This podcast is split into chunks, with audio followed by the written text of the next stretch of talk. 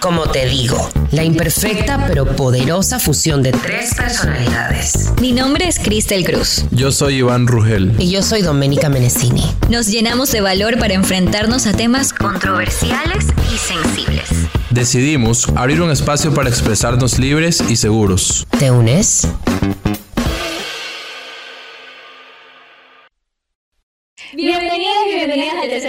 De Cómo te digo, chicos. Bienvenidos, Doménica. Hello. Hola, ¿cómo están, chicos? Estoy feliz. Sí, yo estoy muy cansado. Yo también No, no iba aquí, esa, esa es la palabra de hoy, pero estamos con todas las energías igual para empezar este tercer capítulo increíble, con una invitada Maravillosa. bella, bella, preciosa, Samantha, hola. Hola. Hola.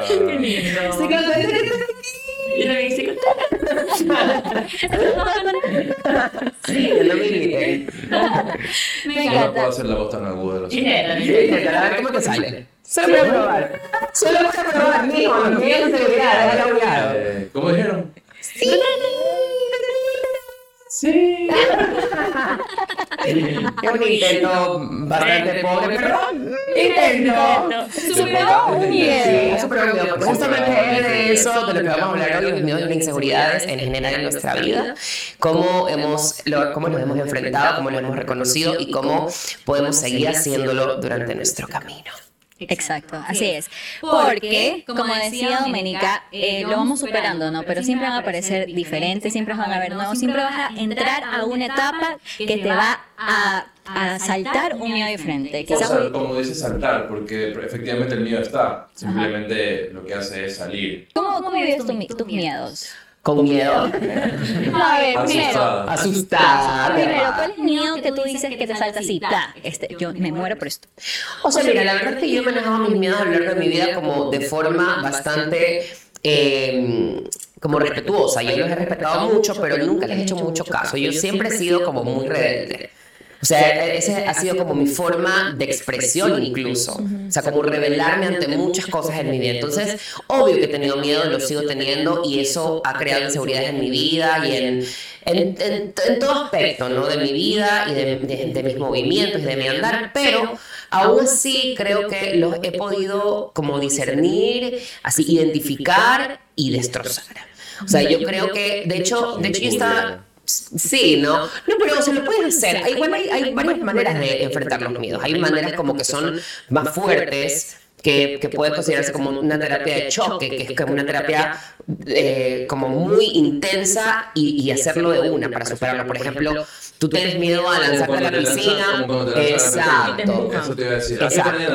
Es una terapia, esa es una terapia de choque, por ejemplo. Y hay otra, digamos, otra forma que es de a poco, de a poco, que según yo es la que yo he hecho en mi vida también mucho y también he hecho que, o sea, he encontrado dentro de, de, de- de mis herramientas, ¿no? Cómo superar ciertos miedos, pero por supuesto los tengo todavía. Hay cosas que todavía me pregunto, yo todavía me juzgo mucho, me prejuzgo, pero aún así creo que, creo que me han servido muchísimo mis miedos para demostrarme muchas Sí, cosas. sí, son muy valiosos. Son muy valiosos. Yo los abrazo mucho. Sí. Te permiten crecer. Te prometen crecer, exactamente. Sí, es, es- es increíble cómo creces cuando tú enfrentas tu miedo. Es increíble, es increíble. Y cómo tú, esa inseguridad que la tienes ahí, ahí, ahí, dando vueltas por mucho tiempo, va desapareciendo poco a poco. Y ya no, ya no es tan importante, o sea, ya no tiene tanta relevancia. Yo siento que igual, ah, o en mi, o en mi, en mi caso, ¿no? Yo siento que el miedo nunca se va. Correcto, a mí me pasa lo mismo. Lo aprendes a dominar. lo aprendo a dominar o está ahí simplemente para recordarme que estoy peleando contra eso. Pero nunca es que se va, nunca es que yo dejo de sentir miedo por algo que me da miedo. Correcto, correcto. A mí me pasa lo mismo. Me pasa lo mismo. Por ejemplo, yo tengo miedo, aunque no lo crean, de pararme en un escenario. Sí. Sí. Sí, y por ejemplo, eh, antes de pandemia yo cantaba en escenarios, me contrataban, aunque no lo creas, me contrataban para cantar. Y a mí me da miedo pararme y cantar frente a la gente. De hecho, yo estudié canto alguna vez y me daba miedo de que temblaba, Inclusive sudaba. en clases En te daba clases miedo. Me daba miedo hacer mi examen porque tenía que presentar una canción enfrente, enfrente de todo el mundo. Me daba miedo. Yo me muero. Pero eh, ahora dije, bueno, es mi, es mi trabajo y me toca hacerlo y no sé cómo me meto en un personaje para superar ese miedo cada vez que me contrataban para un show. Sí, es como una especie, yo digo, de terapia de choque porque de una la lanzo y como sea y lo hago con miedo, sí. Pero luego digo, ok, lo hice a pesar de las inseguridades que tengo detrás. Y poco a poco eh, voy, como, como decía Dome, como limpiando o superando esas inseguridades. A veces no se van del todo, a veces siempre reaparecen, pero la vida es tan buena, tan buena que siempre te permite vivir experiencias que te, eh, que te hacen enfrentar esos miedos, esas inseguridades, para que tú vayas creciendo, vayas como superando y limándote. lo relacionado el tema del miedo con la inseguridad. Es que la inseguridad es el miedo. Pero, eso es, eso es pero, la por inseguridad. ejemplo, eh, para desarrollar un miedo, ¿puede ser la acumulación de muchas inseguridades o solo una inseguridad? No, eh, es eso, es la acumulación de mucho. Es lo que traes, es lo que traes desde, desde siempre. O sea, desde pequeños que- detalles, por ejemplo, qué sé yo. eh, Por ejemplo, por ejemplo, Samantha estaba hablando justamente de en- siendo artista, Ajá. viniendo de familia de artistas, o sea, en un escenario le representa miedo porque tiene una inseguridad sobre eso. Claro. o ¿Sí sea, me la persona entiendes? primero presión. Porque La cuando es- presión. esperan Ajá, yo también estaba pensando algo- lo mismo. Wow. Wow, sí. Sí, hay una comparación Eh, previa. Por supuesto. Hay, hay. Incluso contigo misma, contigo misma hay una comparación. Y, sí, yo creo que eh, insistente, ¿no? Porque a lo mejor el viernes que cantaste una canción te salió súper bien, pero el sábado no, entonces dices, ¿qué está pasando? O sea, ¿por qué ayer pude hacerlo? Y ahí vas creando una comparación contigo misma y te crees. Y te crees, o sea, es increíble cómo tú misma te crees que no lo puedes hacer, o sea, que el lunes no lo vas a poder hacer. Entonces, claro, el miedo, como tú dices, no es, es una inseguridad o varias inseguridades que te están ahí martillando y martillando y martillando y es una cosa que enfrentas y que superas, ¿no? Y que como dice Cristel también está, va a estar a lo mejor, pero que lo rico de esto, de la vida en general, es igual pararte, igual lanzarte, igual cantar, claro. ¿Cómo vives tus miedos, Iván?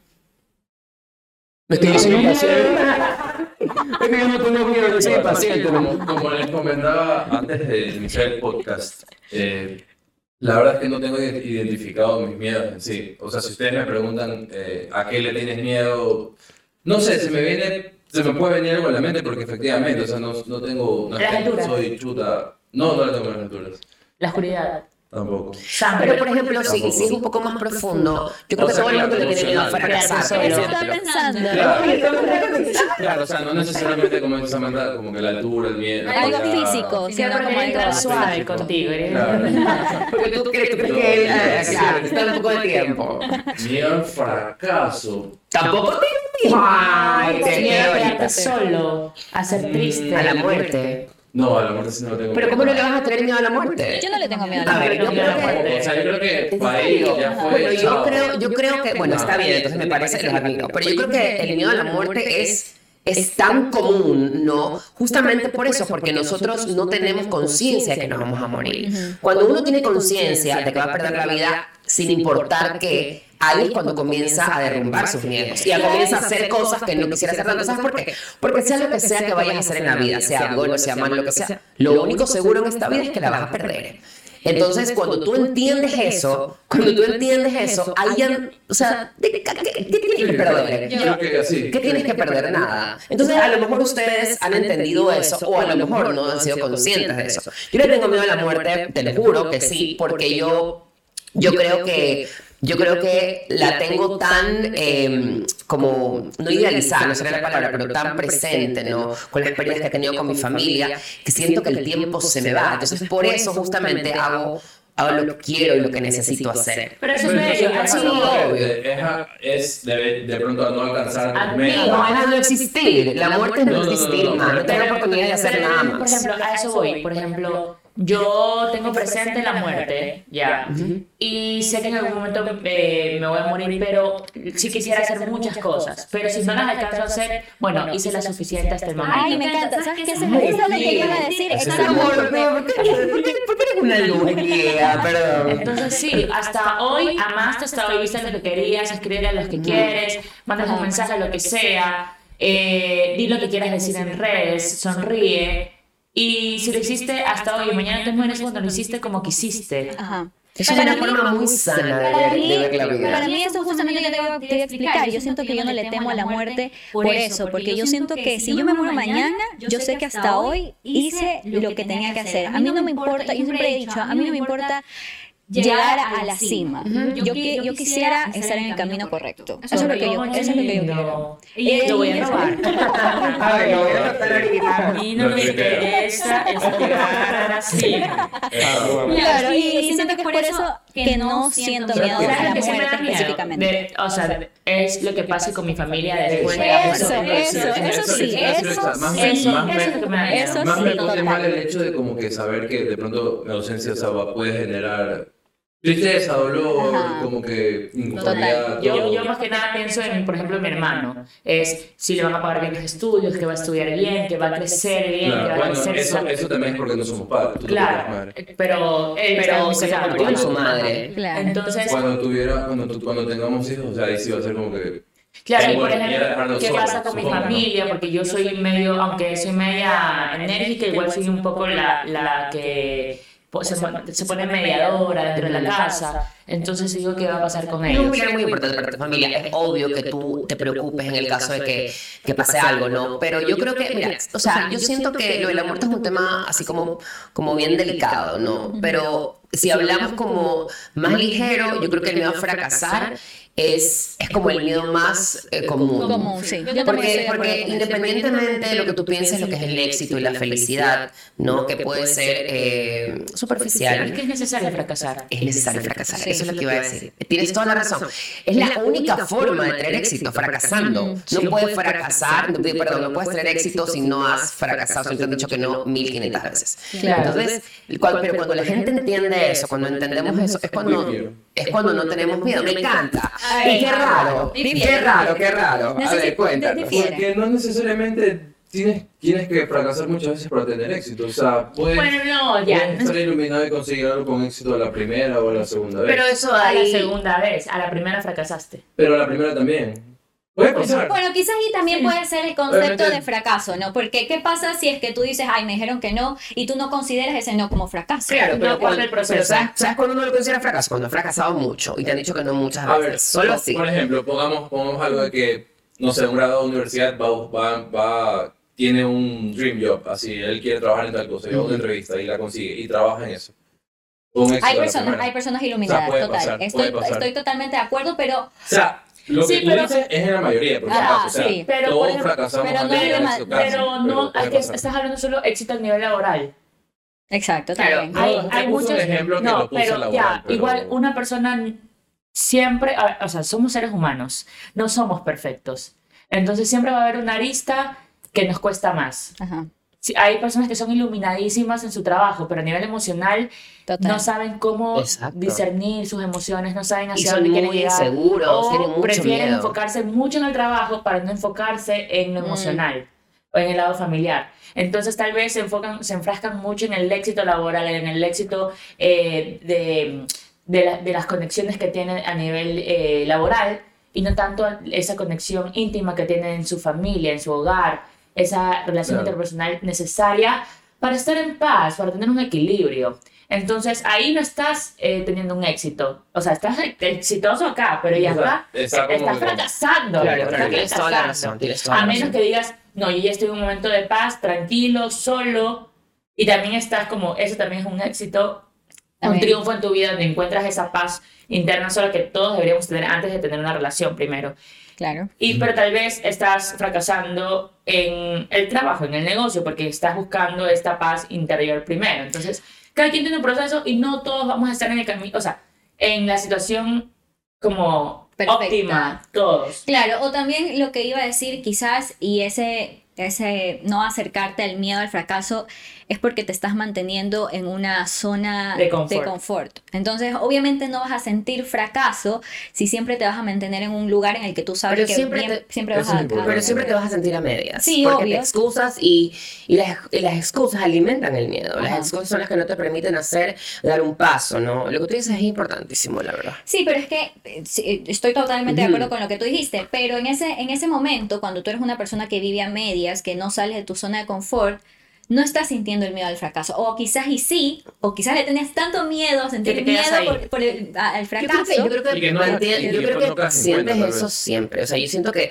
como estás viviendo a medias y estás constantemente haciéndole caso a, a esa vocecita, ¿no? A ese cerebro que te está diciendo no, no hagas porque a lo mejor te dicen que no. O a lo mejor no va a salir Claro. tan bien esa, esa propuesta. A lo mejor no te vayas a vivir tan lejos porque, no sé, no tienes a nadie eh, con quien hablar. Si, si tú escuchas eso, le vas, a dar, le vas a dar tiempo y le vas a dar espacio a esa voz. Y te vas a quedar en no eres capaz. Y Claro. ese miedo va, va a permanecer en ti. Yo siento que la gente que no se atreve se queda con eso. Sí. Y, y, y, mira, yo siempre he escuchado a ustedes también, estoy segura, que siempre es mejor atreverse y que te digan que no a quedarte con las ganas. O sea, Claro. y es tan cierto. O sea, yo prefiero mil veces ser rechazada de todas maneras, de todos lados, pero no quedarme con las ganas de él. Y si hubiera...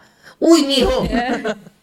A ver, ¿por qué? ¿Por qué quieres? Porque a mí no me gusta que me digan que no. Pero a nadie le gusta. a na- Yo lo he dicho, Es que yo tú lo he dicho. pintando como que, uy, amo Pero es que es necesario. No, yo no he dicho eso. Yo he dicho que, yo he dicho que es necesario Es que te digan que no. necesario, Que a- y que a pesar de eso, tú tienes que agarrarlo y construirte sobre eso. Claro. Claro, eso sí, pues no dejarse vencer. Pero a nadie le Yo gusta que le digan que no. Y justo me estaba acordando de, de, de una situación. em, Cuente, cuente la situación.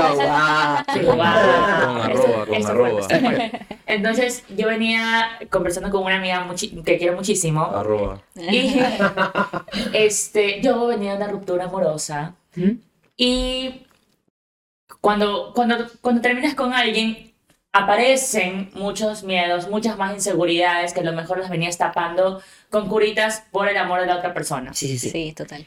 Pero bueno, ahora venían aflorando muchas, muchas inseguridades y estaba como en un limbo. Y ella me decía, pero tú amas a esta persona. Y yo, sí, lo amo, lo extraño. Y me dice, bueno, ¿y tú crees que hiciste todo por esa relación? Y yo me quedé como, no, creo que no hice todo. Pero yo nunca he sido de lanzarme ni nada. Y ella me dijo, anda, dile que lo amas, dile que quieres intentarlo todo. Y si te dice que, porque ella había decidido como que alejarse, y si te dice que no, eso es una respuesta para tu vida, porque tú necesitas ese no. Ujú. Y tú loco, es tienes que seguir creciendo. Y si te dice que sí, bueno, ahí está.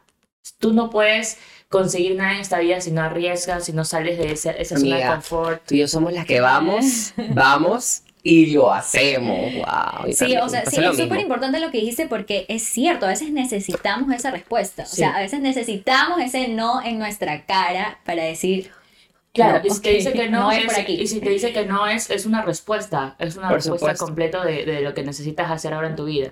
O sabes que ni a veces ni siquiera es necesario que te digan no. Con las actitudes y eso, mira, por ejemplo, me pasó algo Bueno, muy parecido. Pero a veces es más ya, pero yo complicado nunca fui, eso. a eso voy. Yo nunca fui. Ajá. Nunca fui a ah, no fuiste. No.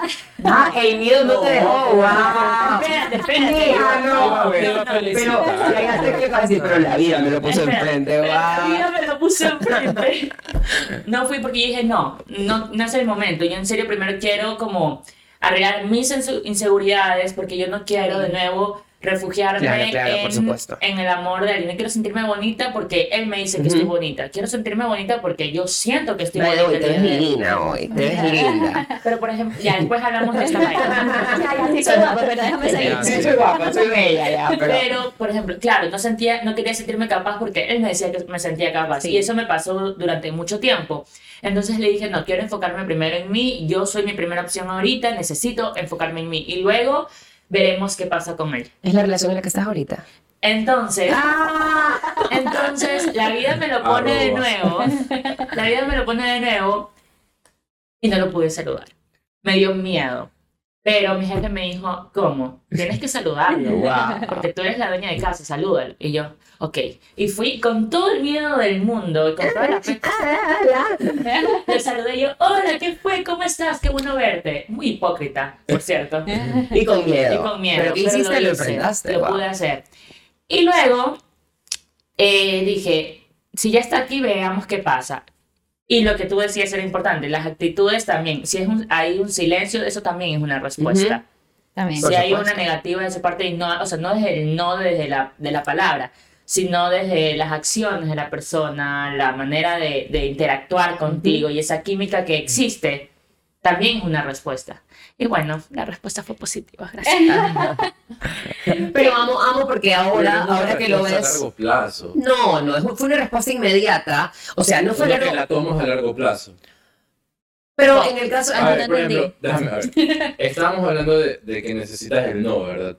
Ajá. Y que si no, si te quedas a medias si no tienes el no. Claro, yo estaba en un limbo porque Entonces- no sabía si soltar o no, si Claro, entonces al momento de tú ir, si hubieras hecho lo que te dijo tu amiga, de ir y sabes que soy, no sé, quiero, voy a hacer todo, bla, bla, bla, todo. Y él te hubiera dicho que no es como que, ok, ya, ahí sí, como que tienen ese closure. Ajá.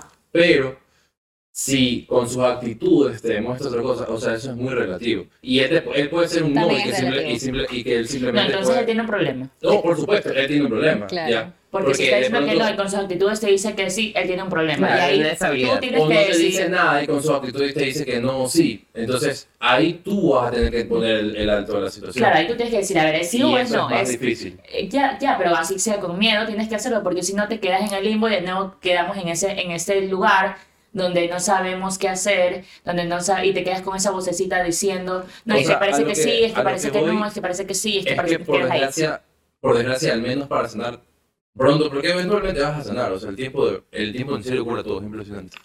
Eh, para sanar más pronto vas a necesitar de él, o sea, necesitar en el sentido de que él te diga el que no. Si él no te dice que no, te- lo vas a superar. Claro, tu proceso va- es va a más- ser es más largo. Y va a ser más difícil. Claro. Yo venía de una ruptura, yo venía, yo venía de una ruptura de hace un año, pues. Ujú. O sea, no era reciente, era un año que no lo Lo había que, te, ajá, lo que yo te iba a decir era que ahora, Peor todavía. ahora, este, que has enfrentado, que lo enfrenta, que enfrentaste el miedo, Ajá. Sammy, pero a tu manera, Sí. a tu forma y a tu tiempo. Y ahora, Como tocando el agua poquito a por poquito, me supuesto, y está bien, está bien, También está bien. Pero, pero lo has enfrentado, pero lo has enfrentado y, y ahora que has visto, has vivido y que todo ese año tuviste para reconstruirte, puedes tener una relación distinta. Sí. Claro, soy Una relación muy diferente. Y se nota, o sea, es obvio. Y me encanta, por si acaso. ¿Cómo que vas descartando? me encanta lo que quieres decir. ¿Cómo que vas descartando lo que no quieres ya? Pero Claro. creo que estamos hablando mucho de relaciones. Eso es lo que iba a decir, es impresionante Ya. cómo todos los temas siempre terminan dentro de, la, Es que de las porque relaciones. somos personas que de nos relacionamos. Total. So- los seres humanos somos de relaciones, Somos ¿no? animales. No, eso-. Sí. Eso, eso también lo iba a decir, porque yo quería hablar un poco de cómo yo vivía mis miedos. Y yo creo que, no, o sea, como soy ahora, evidentemente, para las personas que me conocen, no lo he sido siempre. O sea, yo he cambiado y evolucionado mucho. ¿Cómo eras antes? Y, y como, o sea, lo que, lo que quería ir es que mucho cambié después de mi última y casi única relación que tuve. Cuando yo terminé esa relación, hubo muchos, muchos, muchos, muchos, muchos cambios en mí. Eh, y, y era así, yo, yo siento que antes los miedos me limitaban mucho, mucho. O sea, de ahí también para mí salían cosas que es un tema muy interesante para otro podcast, que son las máscaras sociales. A mí los miedos me producían muchas máscaras sociales. Me hacían ponerme cosas encima para no a- enfrentar mis miedos y poder vivir una vida normal, regular. Ya. Después de que terminó esa relación y muchas cosas se mezclaron en mí y explotaron y saltaron y vieron la luz que no habían visto nunca antes, yo comencé a agarrar mis miedos y decir, voy a sentir ese miedo siempre y es por eso que, que lo digo con tanta seguridad ahora de que yo nunca dejo de sentir miedo. Yo sé que este miedo me va a acompañar siempre, pero este miedo no me puede limitar, no me puede limitar más. O sea, yo siento que si una de las cosas que, que yo vislumbré fue decir, qué, qué bestia cómo me estaba limitando. O sea, cómo me, cómo me he llegado a limitar los miedos tanto que que- que ha- ha llegado el momento de agarrar los miedos y decir, yo lo, lo que sea que quiera hacer en la vida, lo voy a hacer con miedo.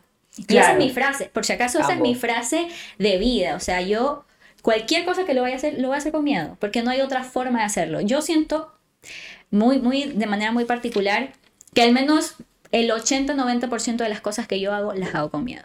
Pero está bien, está bien, porque si no, Porque no las las. Porque las hago, exacto, Sí. porque no las... No Mal las estuviera si no hiciera. exacto. Por ejemplo, no a mí, a mí en, en el aspecto de relaciones, yo he sido como, como te digo, como muy eh, de lanzarme a tener relaciones. A mí me gusta mucho estar enamorada y me gusta mucho estar en, en relaciones y yo he hecho mucho en mi vida sentimental con las diferentes parejas que he tenido eh, para Ah, ¿cuáles estar con ellos. Bastantes. No, no son tantos. He tenido cuatro relaciones serias, así duraderas, en las que yo me he enamorado mucho.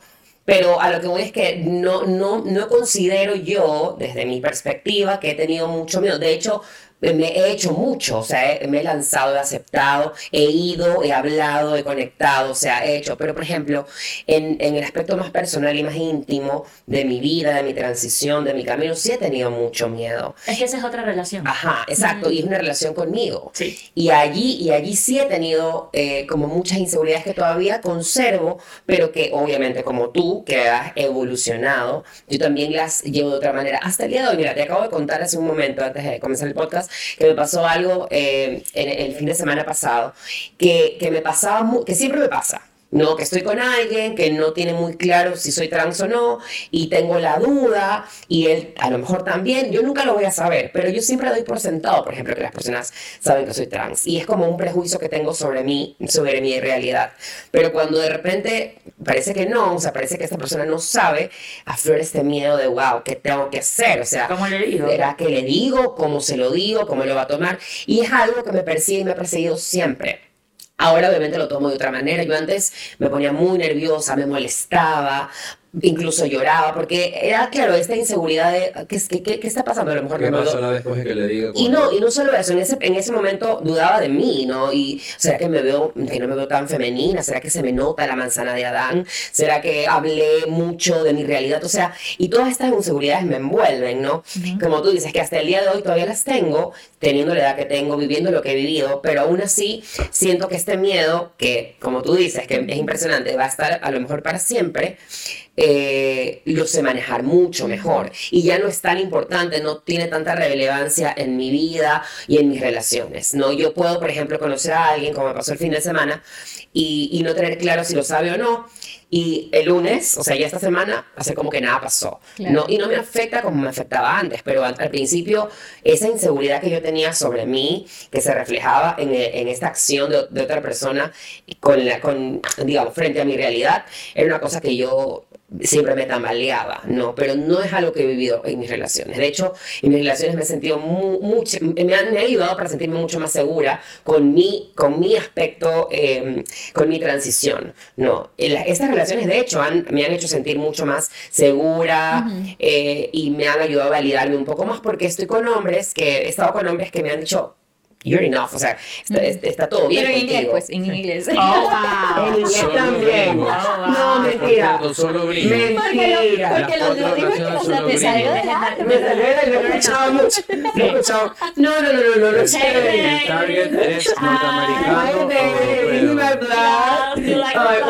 Nunca me voy a olvidar. Está hablando con un amigo en el carro de Samantha y está hablando en inglés y está bueno, o sea, ella y Jocelyn no podían no burlarse más de mí y de mi emoción, o sea, una, una tonta. Me encanta, me encanta verla ilusionada y queriendo enamorarse. Wow, sí, sí. Pero yo quiero hacerte una pregunta acerca de lo que acabas de decir. Ajá, sí. Eh, decías que en, en la relación tuya eh, contigo notabas más estos, estos miedos, pero con, la, con las relaciones que has tenido, que has ido, que has bla, bla, bla. Quería hacerte la pregunta de que tú vas, digamos que enfrentas la situación y todo, pero ¿lo haces con miedo o simplemente no sientes miedo para No, nada? siento miedo, siento miedo, pero no es superior a mis ganas de conseguir algo. Claro, y ha sido así siempre. Y ha sido siempre, o sea, creo que al, digamos, a lo largo de mi vida he tenido menos miedo o he sido como más insistente en el revelarme, ¿no? Como siempre he sido, pero siempre he tenido miedo. O sea, la última vez que yo fui a hacer algo por alguien que tú lo sabes perfectamente, de hecho fue este año, el principio de año, yo fui a otro país a verme con alguien, a despedirme con esa, de, de esa persona, que era una relación con la que yo tenía, y, y, y tenía mucho miedo, tenía mucho miedo de enfrentarme a eso. De hecho, yo eh, no viajé cuando tenía que viajar, viajé después para sentirme segura, tomarme un tiempo y estar mejor, ¿no? Y decir, bueno, pero igual yo fui. O sea, de- sabiendo que lo peor, lo peor podía pasar, fui. O sea, no me importó nada. Y así es como yo, eh, yo como enfrento mis miedos. Yo creo- voy. yo creo que es hermoso cuando nuestras ganas de conseguir algo, de ese, lo que sea, de la meta, del éxito, de la relación, de ese premio, ese premio Ujú. que como sea, tangible o intangible, es mayor a, a nuestro miedo, es, ese es el camino, ese es el Sí. momento. Porque a mí me pasó exactamente igual. Por ejemplo, para hacer la novela, Sharon, Ujú. Fue todo un proceso y me sentí identificada con, tu, con tus inseguridades propias y no la inseguridad de la relación de la otra persona. Porque había un, un- un ejercicio hermoso, ya que, que, me- que me, me tocó durante este proceso, y era verse frente a un espejo y decir, ¿qué es lo que ves? Ujú. Eh, entonces tú, yo me ponía frente al espejo y decía, ¿qué es lo que no me gusta? Mira, enumeraba de pies a cabeza. Todo físico. Todo, todo, todo lo que no me gusta. Y me decían, ok, ¿qué es lo que te gusta? ¿Qué es lo que, gusta, qué es lo que te gusta de esta mujer que estás viendo en el espejo? No podía decir nada. Wow. Y no podía verme al espejo. O sea, era ese momento y eran todas las inseguridades que estaban reflejadas en, de Samantha ahí, a flor de piel, frente, frente a frente, mirándome a los ojos. Y, nos, y tenía que hacer que estas inseguridades eh, vayan como limándose porque tenía que representar a la mujer más deseada del Ecuador. O sea, cuando yo me sentía un cero a la izquierda, un mosquito, la caca del mosquito que está en el piso, Pero, aplastada. pero fuiste muy valiente. Entonces, em, ahí es cuando vuelvo a decir, nosotros, nuestra nosotros somos seres de relaciones, So- somos definitivamente seres de relaciones, pero la relación más importante es con nosotros mismos. Claro. O sea, fue ¿Hace cuánto fue eso? esto fue ya hace tres años, creo, tres, cuatro años. ¿Y cómo te sientes ahora? Mejor.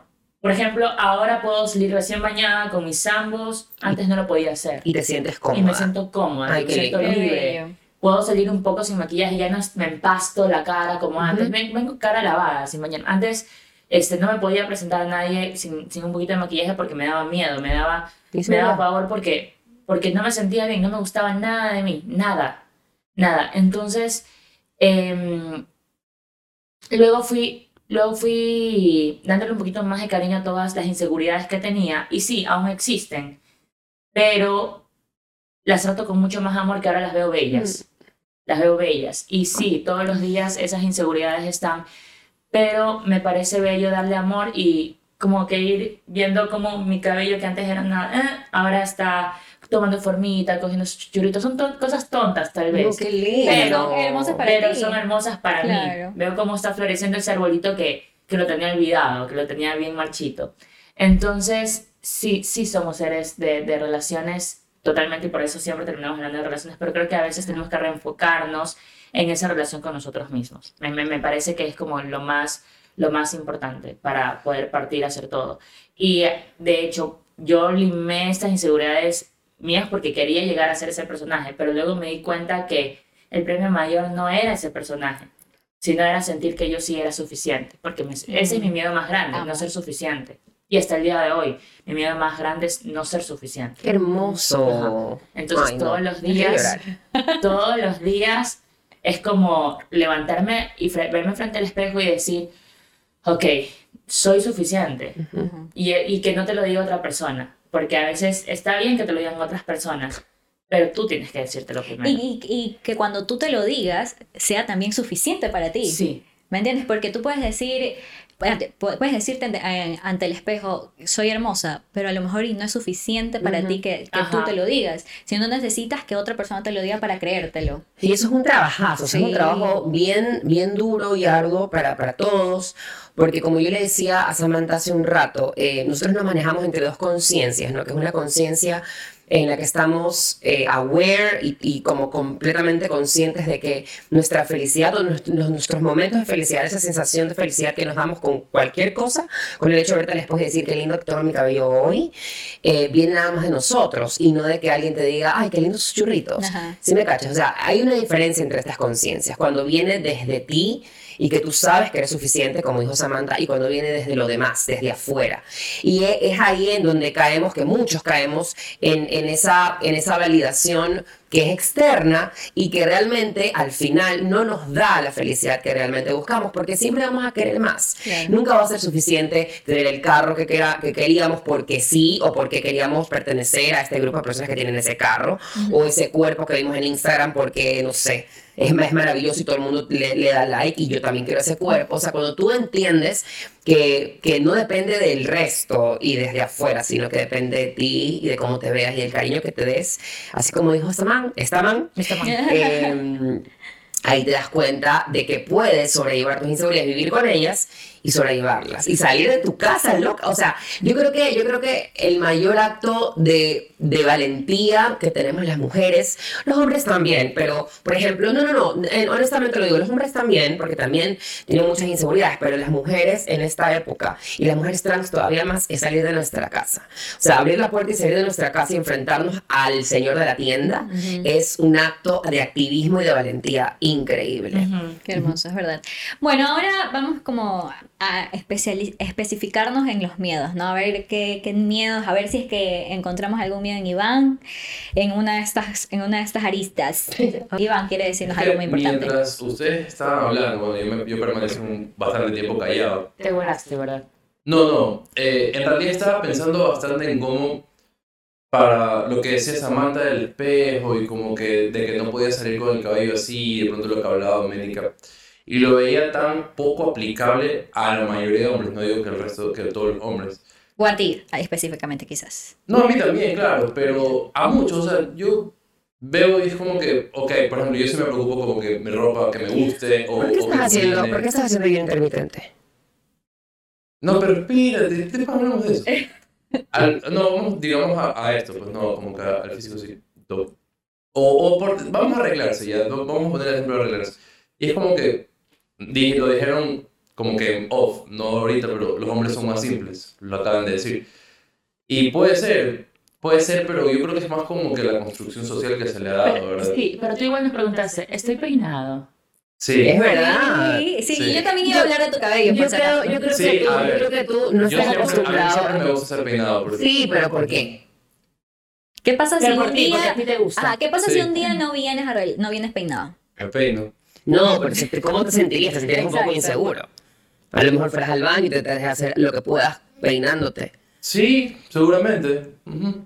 Ya, ¿y a qué se debe esa inseguridad? Ahora que la están... La No, yo creo que es- no es tanto desde una inseguridad, sino algo de cómo a él, se- a él le gusta verse también. ¿Qué es válido? ¿Qué es válido? Es verdad, no necesariamente todo es por como que por au- Sí, autosuficiencia. total, total, que- total. ¿verdad? Sí, de Es acuerdo. válido porque me gusta estar así y es válido también. Ujú. O sea, no es que se va a morir si es que está despeinado, pero él prefiere estar peinado. Sí, o sea, siempre prefiero estar peinado. Ya. Claro. Y si él hace- o sea, yo creo que él está en un momento de, de esto de autosatisfacción, que es lo que hablamos, que es que sea suficiente lo que nosotros querramos en nuestras vidas. Pero lo que él dijo también es importante. Tú dijiste es desde la construcción social que hay, el peso social que hay, eh, porque Claro. siempre es más. Estamos en una, O sea, de en por una sí cultura machista, las en realidad. Correcto, y correcto, las mujeres se maquillan. O sea, no veo como que... Desde ahí estamos, estamos como que la brecha se va así. O sea, el hecho que tú veas a una mujer que nunca se maquilla. Los hombres o, u otras mujeres también van a decir como, uy, esa man siempre anda mal desarreglada, siempre anda desmaquillada, siempre Correcto, todo". siempre se Cuando un hombre se puede levantar, hacer esto, hacer esto, ir a trabajar y nadie le va a decir nada nunca. Claro. Exacto.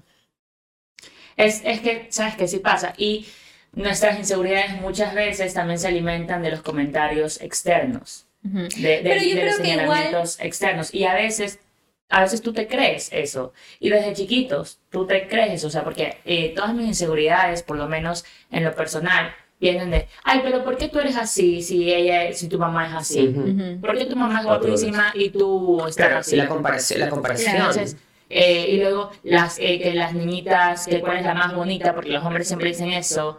O las mujeres somos más reservaditas, que el más cariñosito, el que tiene más detalles, pero no es como que hay de una al físico o no. Claro. Entonces siempre se, se siempre se materializa un poquito más a la Yo creo mujer. que algo como que a la mujer, a- de lo de la, ma- lo materialización, que no sé si existe esa palabra, eh, el tema de depilarse, creo que es una de las inseguridades más, de las mujeres más como que enfocadas o más palpables a simple vista, o sea, porque creo que el simple hecho de salir con las piernas de pronto con vellos o en las axilas, o sea, eso les, les supongo que les genera una inseguridad terrible. ¿Sabes qué?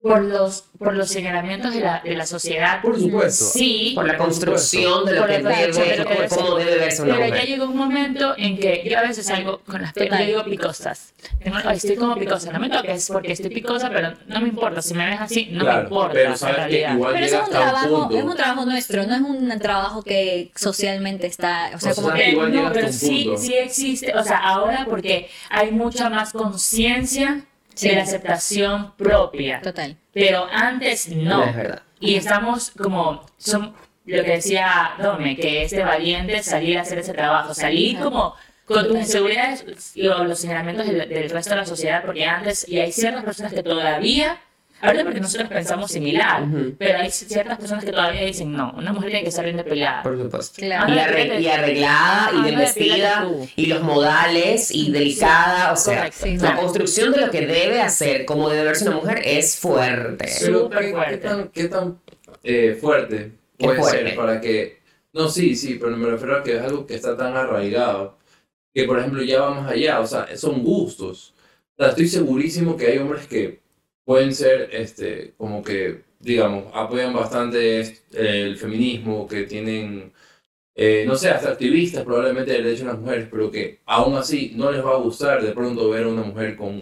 con Pero eso también parte de ¿Y nosotros mismos, gusto? pues. Es que a eso voy, o sea, ese gusto se ha desarrollado por la construcción Sí. social, creo yo.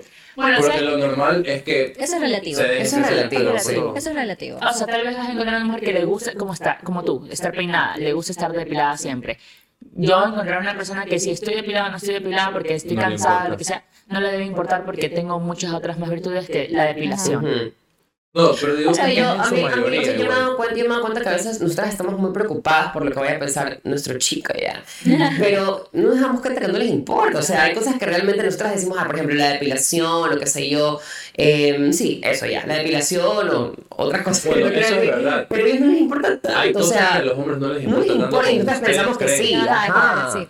O Y sea, eso es que- por otras mujeres No, también. y sabes que a mí, a mí me pasa algo, por ejemplo, ya, eh, en el canal. En el canal yo, tra- eh, yo trabajo totalmente todos los días en un programa en vivo, donde hasta ahora todo el mundo va peinado, maquillado, las Claro. extensiones, las pestañas, no sé qué, no sé cuánto. Y yo voy a la ducha del canal, me meto y salgo así. Me pongo rímel y me maquillo y, y medio medio, y así como estoy ahorita, así voy en vivo. Y mi jefe me decía, ¿por qué vienes con el gato muerto? Que este es mi pelo. Y llegó un momento en que comenzó a decir, a ver, ¿a quién le gusta el gato muerto? ¿Quién la prefiere lacia? Y a ver, levanta la mano. Ay, qué horrible. Yo lo quiero mucho mi jefe, por si acaso. Pero era, o sea, también es una cosa de, de, de imponer mi voz, de decir, no, este es un trabajo que yo estoy haciendo por mí. Yo estoy haciendo así porque yo necesito primero aceptarme así, porque así yo primero no me maltrato tanto, porque así voy a construir, voy a llegar al, al churrito que yo quiero. Volvemos a hablar de algo claro. tan banal como mi cabello, pero es que en algún momento yo perdí el, el cabello por hacer los estereotipos, por tratar de cumplir los estereotipos de, de la televisión, de estar lacia, de estar como un poco rubia, las extensiones del cabello largo. Entonces la- me quedé con el cabello acá, pues, sin nada, y se me caía. Yo nunca fui tan superficial ni cuidarme, de cuidarme tanto.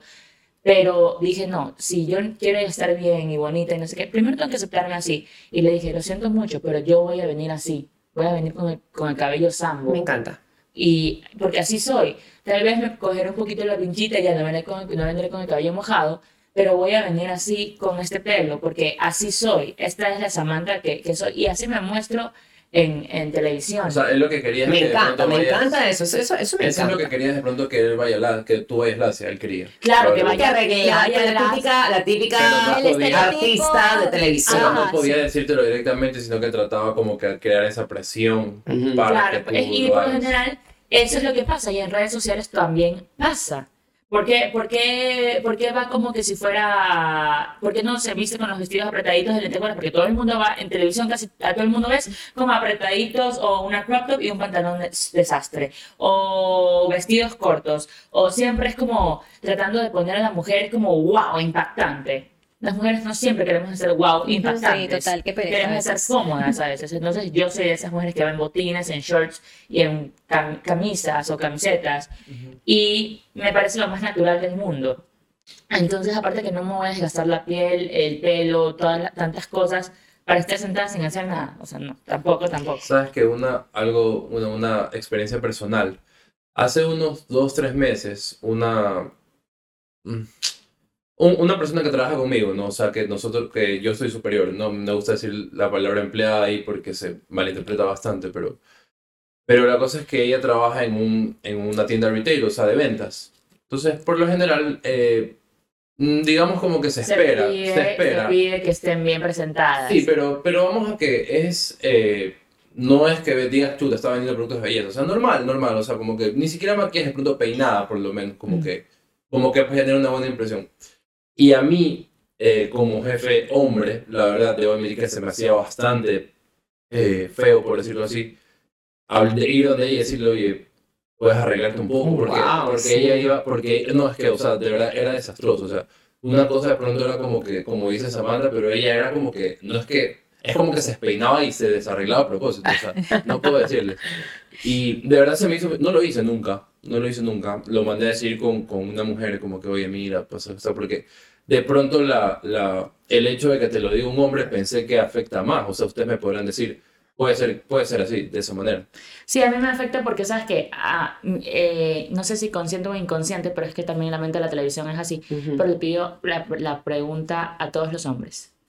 No, pues, claro. Inclusive, No te creo. Ajá, inclusive al chico con el que me gusta, o sea, con el que me gusta. Le pregunto, entonces, eh, Arroba. fue, fue, fue, fue un momento muy incómodo. Claro, fue incómodo. Porque, claro, la mayoría decían, no, eh, fue un día que yo llegué súper peinada y arreglada porque tenía fotos y no sé qué. A veces me dan ganas de arreglarme, sí. Por supuesto. A veces sí me dan ganas de porque Él como que dijo, ah, ¿le gusta así o, como viene o como viene normalmente? normalmente. Ay, Entonces, y es una manera de exponer súper feo. Y no sabe la- que hay, en ese momento expuso todas mis inseguridades ahí. Porque yo digo, o sea, eh, vuelve el espejo, o sea, ¿quién me va a querer así si yo no me quiero así? Entonces fue una cosa de respirar. aparte le pone como una vitrina para que decidan Ajá. cómo tienes que verte. Exacto, total. Entonces, eso es lo que por lo general estamos acostumbrados a hacer en una mujer. Sí, eh, tenemos también miedos tangibles, que, era, que es algo que no, no hemos hablado en este podcast, que son los miedos, por ejemplo, de las pulseras rojas. A mí me pasa mucho con mi collar. Yo creo que ya, ya perdí la cuenta de cuántos años llevo usando collar y no puedo salir de mi casa sin el collar puesto. Y los collares que yo siempre uso siempre son muy significativos. Antes tenían mi inicial, eh, porque para mí, cuando yo lo comencé a usar, fue como un compromiso con, con mi propia identidad. O sea, yo en algún momento sentí que me perdía mucho, que como me dejaba llevar por cosas que no me identificaban a mí. Entonces, en algún momento yo decidí eh, comenzar a usar cosas que me identifican, como la luna, que la tengo tatuada, la tengo en, en muchos lados, eh, y mi, mi, mi inicial, que para mí significa un compromiso conmigo mismo, y literal es como que me siento desnuda si no tengo collar. Es una cosa, no, no me, ese día siento que me se me va a caer el cielo. Y te sientes insegura. Me siento insegura mal, o sea, para mí eh, estábamos armando esto y hablábamos de los miedos tangibles, mi collar, o sea, una cosa... Y la ni, pulsera ni la, roja. ni la pulsera, yo uso pulsera roja eh, y, y de hecho la tengo que cambiar porque, porque una vez una prima me dijo que si la pulsera roja se sale, se sale de ti, o sea, como que Es se te cae o algo, energías. es porque ya cumplió su ciclo ya. ¿Tienes algún miedo tangible, Dominic? Eh, o sea, me pasaba mucho lo que le pasaba a Sammy también. O sea, como que el hecho de verme como muy arreglada me hace sentir segura. Me hace sentir segura, me hace sentir femenina, me daba como valor así de mujer. Yo sentía que la gente ahí sí me reconocía como mujer.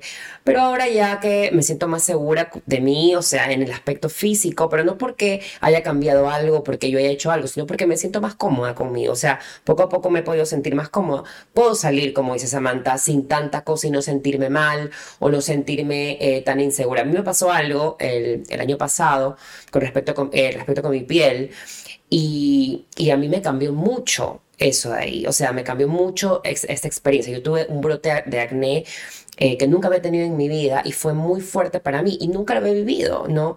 Fue fuerte, o sea, yo no podía levantarme de la cama, yo no podía verme al espejo porque yo me sentía mal, o sea, me sentía invalidada, sobre todo como mujer, porque siempre he, he buscado esa validación, ¿no? En otros y en mí porque es parte de mi proceso como mujer trans. O sea, siempre he tratado de buscar esa Como validación. mujer, en realidad. Como mujer, como mujer, sí. Sí, tienes razón. Yo creo que el, el simple, el simple hecho de ser una mujer trans ya es. Ya eres una persona que ha superado barreras que otras personas no Sí, totalmente. No te voy a negar, te voy a decir que sí, te lo voy a aceptar. Para que veas Entonces, que no todo entonces- es odio aquí. No, yo, yo te quiero. Entonces creo que, o sea, de las cosas que más tenía presentes era el hecho de toda esta parafernalia de verme lo más femenina posible. Ahora no me importa tanto, a mí me gusta arreglarme. Cuando yo lo hago realmente es porque me gusta. O sea, no es porque lo necesito. Y esa es la diferencia. No, porque yo no lo necesito, Claro. lo quiero hacer. Claro. eh, para determinada cosa, pero la verdad es que no tengo como mucha, como, como un amuleto que me haga sentir segura. A lo mejor el dinero, creo que el dinero me hace sentir muy segura. Creo que tener mi tarjeta, que es una, es una tontería, Yo pero creo que a todo el mundo lo hace. en serio, sí, claro, sí, pero a mí me pasa que yo, por ejemplo, estoy sin mi cartera y yo... Pero a o sea, todos lados, o sea, saliste no, a no, no todos lados, no todos lados. Por ejemplo, a mí yo soy muy descuidada, como muy despistada, entonces a veces tengo que viajar a Vinces con mi mamá y allá no voy a necesitar eh, dinero ni nada. De hecho, aquí tampoco, ¿no? Tampoco es que tengo, pero por, por, ejemplo, por, por lo menos 5 dólares que tenga yo seguros en mí, yo sé que eso ahí me va a salvar, pues, la vida. Claro. Pero si no tengo nada por un descuido mío, que es dejar mi cartera en algún lugar, yo me Bueno, siento siempre. recontra que insegura. O sea, siento, me siento insegura, con una cosa así chiquitita. Sabes que yo a Te veces lo lo veo juro. como un reto esas cosas. O sea, esa situación en la que a veces no tienes, por ejemplo, el dinero y estás como que.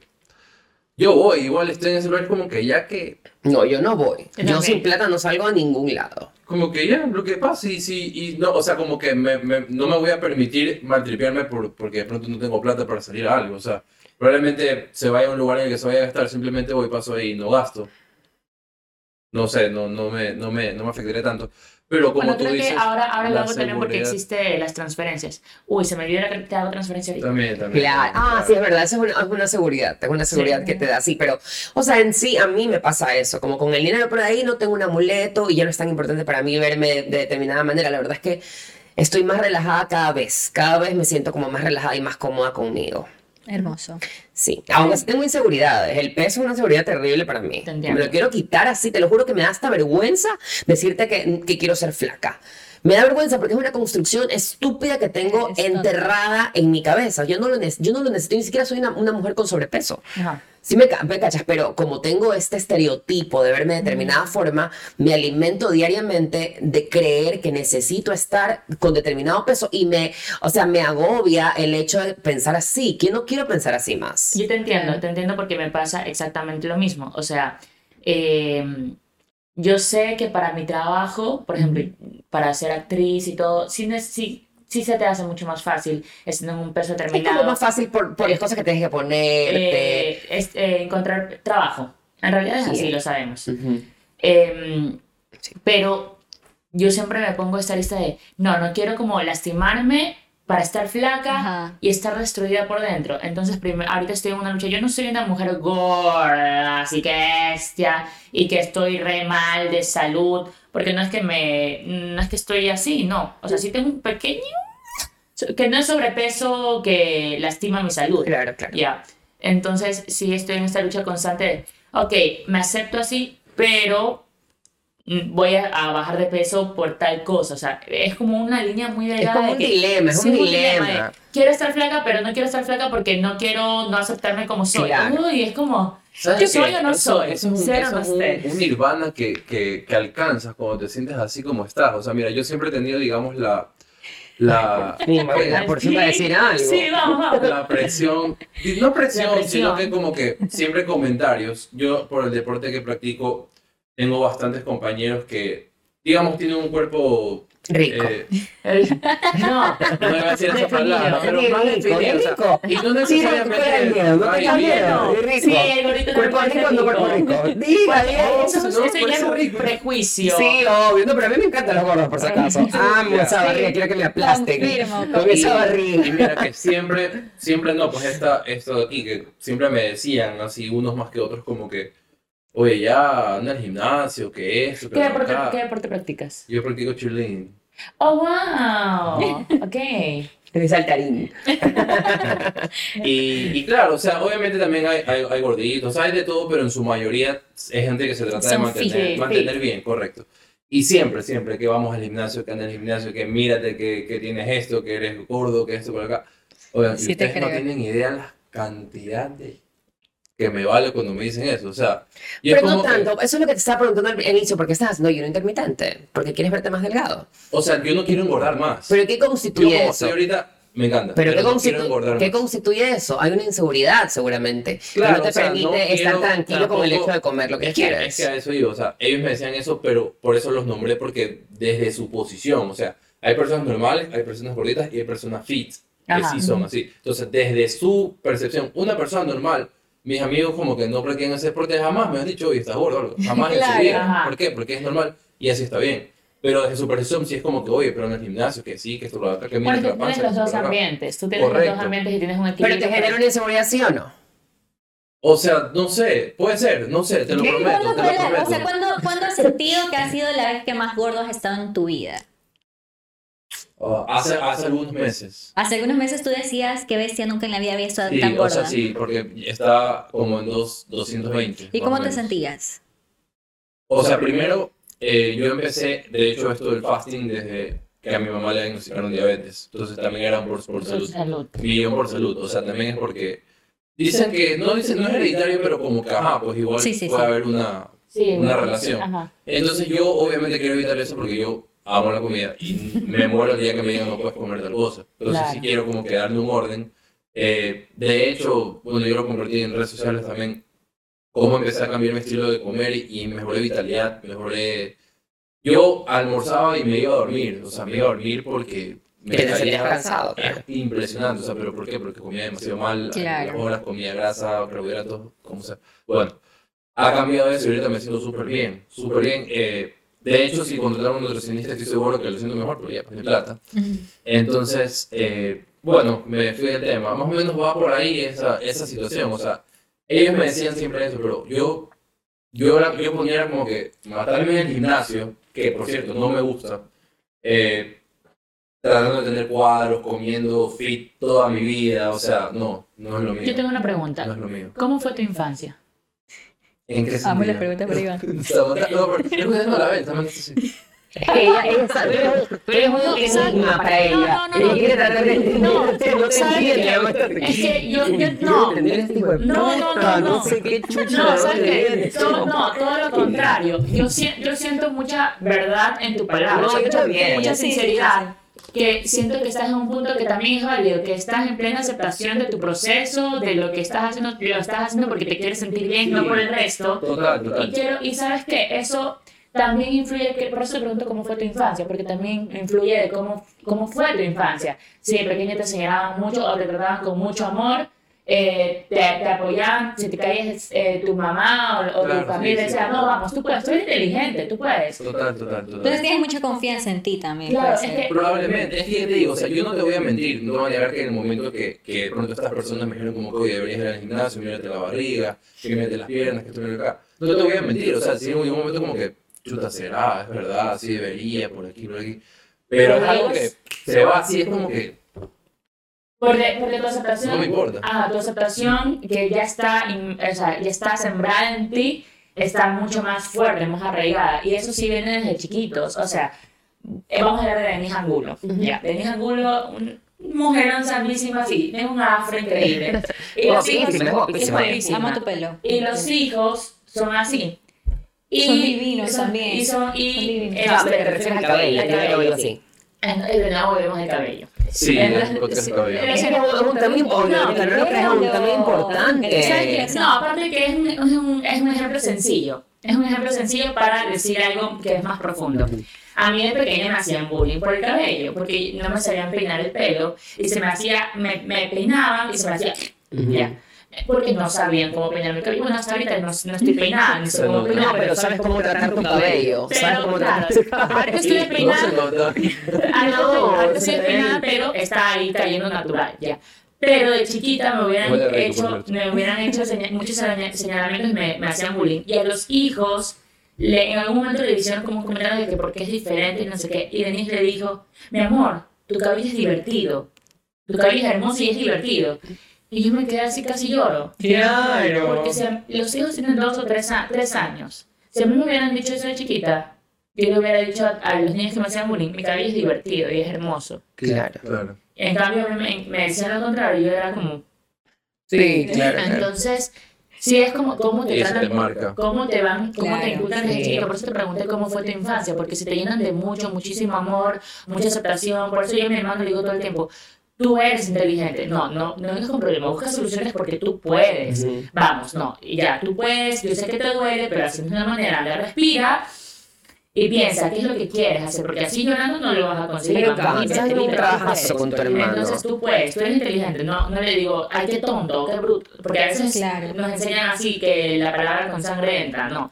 Entonces, sí, por eso te pregunto, sí es importante labrar esa, eh, sembrar esa aceptación, ese, ese, es, esa semillita de que tú eres suficiente, que tú eres capaz, que tú eres lo suficientemente talentoso para poder hacer todo lo que te propongas desde chiquito, para que luego de grande solo tengas que lidiar con los asuntos de grandes. Sí. Con el trabajo, con tra- de tratarte a ti mismo todos los días, superarte para crecer más y no tener que lidiar con las inseguridades que te sembraron desde chiquito, con el bullying que te hacían. Vamos concluyendo, Doménica. Eh, bueno, eh, yo creo que en concluye primero Doménica. Sí, no, ella me dice. Ay, concluye, concluye, no, concluye tú. Tanto que reclamas. Concluye tu fin. Concluido yo. Bueno, creo que. Creo que en realidad este, me, me llevo y, y fuera bueno que también las personas que nos están escuchando se lleven eso. Un poco de, de lo que tienes que hacer contigo y con las otras personas. Este, los miedos e inseguridades, definitivamente, la mayoría los crea la sociedad. O sea, son las cosas que la sociedad te impone, las construcciones sociales, los géneros, o sea, tanta, tantas situaciones que, que ocurren que de pronto si tú de pronto trabajas en ti, obviamente, primero, o sea, de pronto trabaja en ti, piensa, acéptate, obviamente lo que, por ejemplo, como decía Samantha, si tu niñez te benefició, pues increíble, porque se te va a hacer un poco más sencilla, o algunos van a tener que aprender eso en el proceso, que igual está bien. Pero de pronto cuando ya lo, ha- lo hagas, no te quedes así. O sea, colabora también con el resto. De pronto, una persona que tú sabes que está pasando por una situación, a veces un simple mensaje de buenos días en un grupo te pone como que, no sé, te da hype para estar. Sí. Y, y creo que, no sé, o sea, de pronto niños, sobrinos, no necesariamente tus hijos, sabes que, por ejemplo, tú sabes que tu hermana es una boomer mal. Tú te coges a tu sobrino, es como que vas a ser el tío rebelde, como que, oye, sabes que sí, esto es así, es así, como que lo vas de pronto también viéndole que, que no sea tan cuadrado el pensamiento de él. O sea, creo que una vez que ya estamos como que nosotros bien con nosotros mismos, podemos ayudar a las otras personas a, a luchar contra esto y, ¿por qué no, como que erradicar ciertas Me construcciones encanta que seas tan empático. Gracias. Y ahora sí. Bueno, No me copies. Pero. Ah, bueno, referente al miedo, creo que lo más importante que yo puedo decir, así honestamente, es que eh, la única forma de no fracasar es morir. O sea, o sea cuando uno entiende que, que la muerte es lo único seguro en esta vida, va a entender también que el miedo es lo único que te va a impedir vivir. No, lo único seguro en esta vida es eso, o sea, que, que vas a morir. Y cuando tú entiendes eso, tú comienzas a hacer todo lo que quieres realmente hacer. No, el miedo te, te limita y el miedo a veces puede ser como muy potente, pero cuando aprendes a superarlo, cuando aprendes a escucharlo también, abrazarlo, vivir con él, tú aprendes lo que es realmente vivir. Eh, lo peor que puede pasar cuando haces algo es nada. Sí, eh, bueno, ya lo hemos dicho antes de que aquí nosotros somos ejemplo de nada y expertos en nada tampoco, pero yo sí como bandereo mucho mi frase acerca de todo lo que hago lo hago con miedo y todo lo que se hace se tiene que hacer con miedo, o sea, no, no hay, el miedo no es una excusa, no puede ser una excusa y, y es rico, yo siento que es rico también hacer las cosas con miedo porque es más, es más, eh, ajá, Apasionante. es más como Satisfactorio. No, no, no, como vivo. challenger. Es como Ah, más, sí, como re- Exacto. retador. es más retador, es más Ajá. retador. Ah, no, pues la gringa. Sí, challenging. ¿Cómo se dice eso? ¿Cómo se dice? Ah, reto. Discúlpenme. Es challenge. Es, es más retador. esos cuatro meses, eso- quiero que esos cuatro meses en Atlanta fueron importantes. Es más retador. Con miedo recibió Atlanta, quiero que sepan. Son más retadores y, y sí, al final, o sea, mientras atraviesas la situación es más retador y cuando la superas es mucho más satisfactorio. Entonces, los invito a eso. Samantha. Hmm, eh, mientras estábamos hablando, eh, se me venían puras frases a la mente, las típicas que escuchas. Eh, como el, fracaso más grande es no intentarlo. Entonces siempre es como, y siempre, y el final es como que quedan el miedo, ese sería el fracaso más grande. Hay que hacer las cosas con miedo. O por ejemplo, es mejor pedir perdón a pedir permiso. O sea, hazlo, no importa qué pase. La gente, o sea, si vas a, a lastimar a alguien, no lo vas a hacer porque tienes ganas de lastimar, sino vas a poder solucionarlo, vas a poder resolver, vas a poder pedir perdón necesario. Y bueno, si los ayuda a crecer, bacán, y si no, también los va a ayudar a crecer para saber qué hacer. Algo aprendes, algo te vas a llevar. Las cosas con miedo igual se deben hacer. Tal vez nos ayuda a ser un poquito más precavidos, más alertas para no lastimar a nadie, porque creo yo que, yo creo en la bondad de la gente. Creo que no queremos hacer daño a nadie. Eh, tal vez ese miedo, tal vez el miedo que podamos sentir en cada situación, convertirla, conver- convertirlo siempre en algo positivo, para que nos ayude a buscar las medidas eh, correctas, el camino correcto, pero igual hacerlo, que el miedo no sea impedimento, sino un camino, una ayuda, que sea un instrumento más para llegar a la meta que queremos llegar. Y este, que el miedo no sea eh, ese, esa barrera para nosotros eh, no como Intentarlo. impedir, no, también como trabajar nuestras inseguridades. Porque creo yo que nuestras inseguridades, inseguridades no debe definir quiénes somos, sino nuestras virtudes y lo que luchamos para poder ser esa luz que todos estamos destinados a ser. Entonces, eso como la conclusión es como darnos mucho amor y si existe miedo, bueno, hacerlo, trabajar el miedo y ayudar y que el miedo sea también parte del proceso y abrazarlo. Bellísimo. Para terminar, uno, una frase, eh, sumar las frases que decía Samantha, me parece importante, el mayor, el mayor miedo debería ser no intentarlo. Correcto. Es una frase muy bella que también la, la tengo muy presente. Así que muchas gracias chicos por escucharnos en nuestro tercer podcast. Un aplauso para nosotros. Gracias, Samantha, por venir. Muchísimas gracias. Gracias Samantha por venir, gracias al Estudio Pulsen por darnos este espacio muy lindo y bello. Y nos vemos. Hasta la Chaito, próxima. nos vemos, cuídense. Como te digo.